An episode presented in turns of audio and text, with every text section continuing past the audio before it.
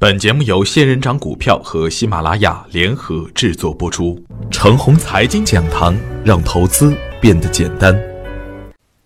亲爱的朋友们，早上好，我是奔奔，感谢大家一直的关注与守候。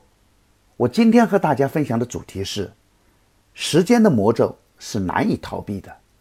说实话，近期的市场看着挺诱人的，许多的个股。短期的翻倍了也不愿意回调，涨得真的够任性的。不过啊，真能在这样的行情下挣钱还真的不多。很多的个股涨得没有跌得多，涨一天跌几天是常有的事情。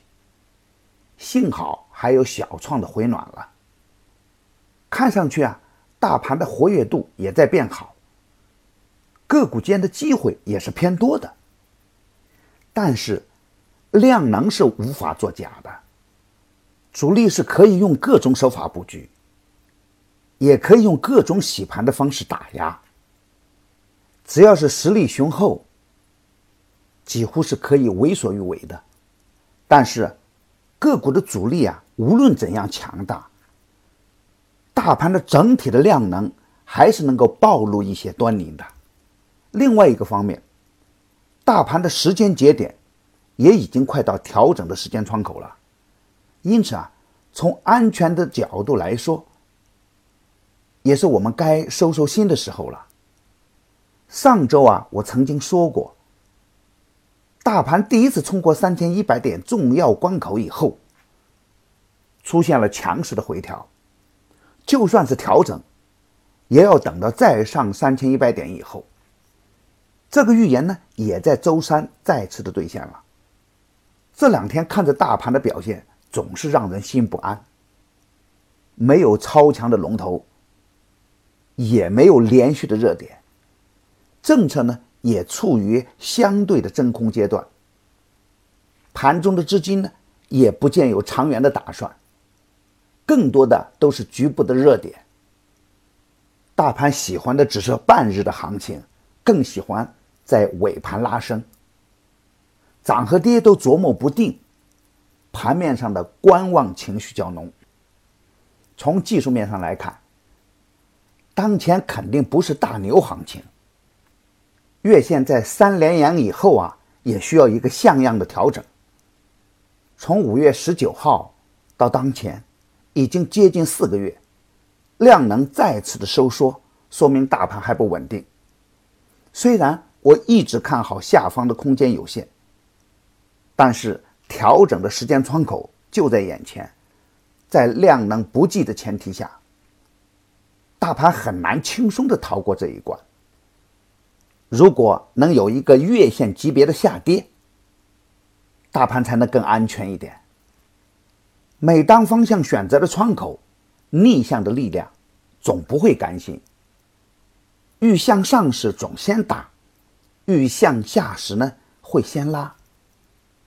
去年的六月八号，我预测大顶的时候，有人会骂我傻，不知道有多少人为最后十天的疯狂付出惨痛的代价。今年的五月底，我在早盘的标题都是这样的：短期不会再碰二七八幺点了，连续的极度的缩量，底部的形态越来越明显了。别倒在黎明之前，等等。那时的情形啊，正好与现在相反，很少人相信那就是大底。一旦出现回调，就有人骂我又打脸了。事实证明，我还是对的。我也知道，大家一有钱手就痒，但是大家要明白，不会休息的人也是会亏的。在股票市场中。很多人的亏损，都是因为太勤劳了。勤劳致富的原则，在股市中是行不通的。量能是股市强弱的灵魂，时空法则也是股市逃不过的魔咒。有时候啊，好的机会不是抢来的，而是等来的。所以啊，有了安全第一的意识，才能真的实现稳健获利。在股市中，永远都不会缺少机会，缺少的只是资本。少赚点不怕，最怕的是不识时务的时候而造成巨额的亏损。我周三早盘提醒，如果量能维持在五千亿的上方，我们就可以积极的参与；如果量能再次出现低迷的状态，那就坚定的出局吧。昨天的早盘我也在提醒。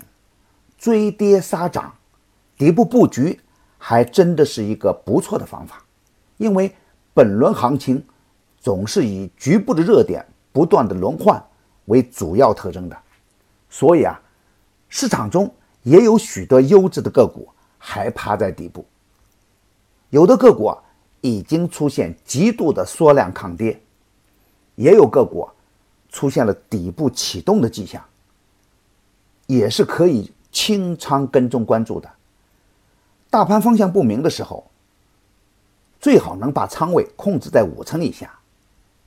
如果大盘转头向下，最好的做法就是空仓看戏了。这个时候啊，观察股票的强弱是最好的机会了。当然，不管你怎样看好，在大盘没有走稳的时候，都是不能重仓参与的。P.P.P 板块如期回调，回调后未来还是有机会的。小创当前的表现啊，也是可圈可点的。